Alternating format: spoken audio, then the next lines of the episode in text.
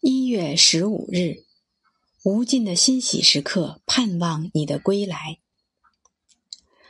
人只有了解了他的厌恶，会抹杀他的平静和满足；他的恨意只能伤害自己，却无益于他人；他的愤怒也无法让自己那些寂寞的同伴们欢欣雀跃。他便会自觉地走向良善之行，因为这样不会带来懊悔。若他理解了良善行为的话，人只有了解了爱在冷酷仇恨前的反击力，了解它强大的力量，了解慈悲如何终结悲伤，如何造就理智，且不会像盛怒过后那样稍带痛苦。他才会恒久的生活在爱意而非仇恨里。若他理解了爱的话，一场飘零的大雪虽然带来了寒冷，却也预示了收获。经过悲伤雨雪的洗礼，心灵也就成熟了，足以接纳完善头脑和取悦心灵的睿智。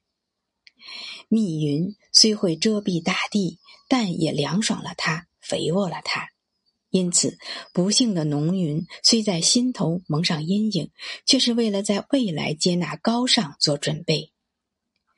他人悲伤之时，是你尊重之时，这份尊重能终结浅薄的嘲弄、粗俗的玩笑和残忍的重伤。它让你的内心因同情而柔软，让你的灵魂因体贴而丰富。回忆悲伤的教训，使人睿智。别担心悲伤长驻不走，它会像流云一般随风吹散。上帝的优雅和美丽对你没有价值，也不会为你理解，除非你也有了优雅美丽的灵魂。优雅和美丽不会常驻你心，除非你亲身实践。因为在你实践之际，良善的品格已然在你的内心萌芽。对良善品格的仰慕，便是通往真理的漫长路途。实践这些品格，即是真理本身。